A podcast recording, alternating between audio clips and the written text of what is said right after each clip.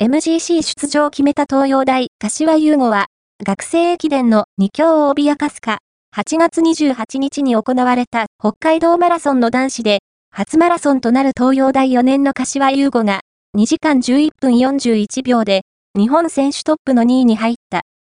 パリ五輪の代表選考会となるグランドマラソンチャンピオンシップ MGC の出場が決定。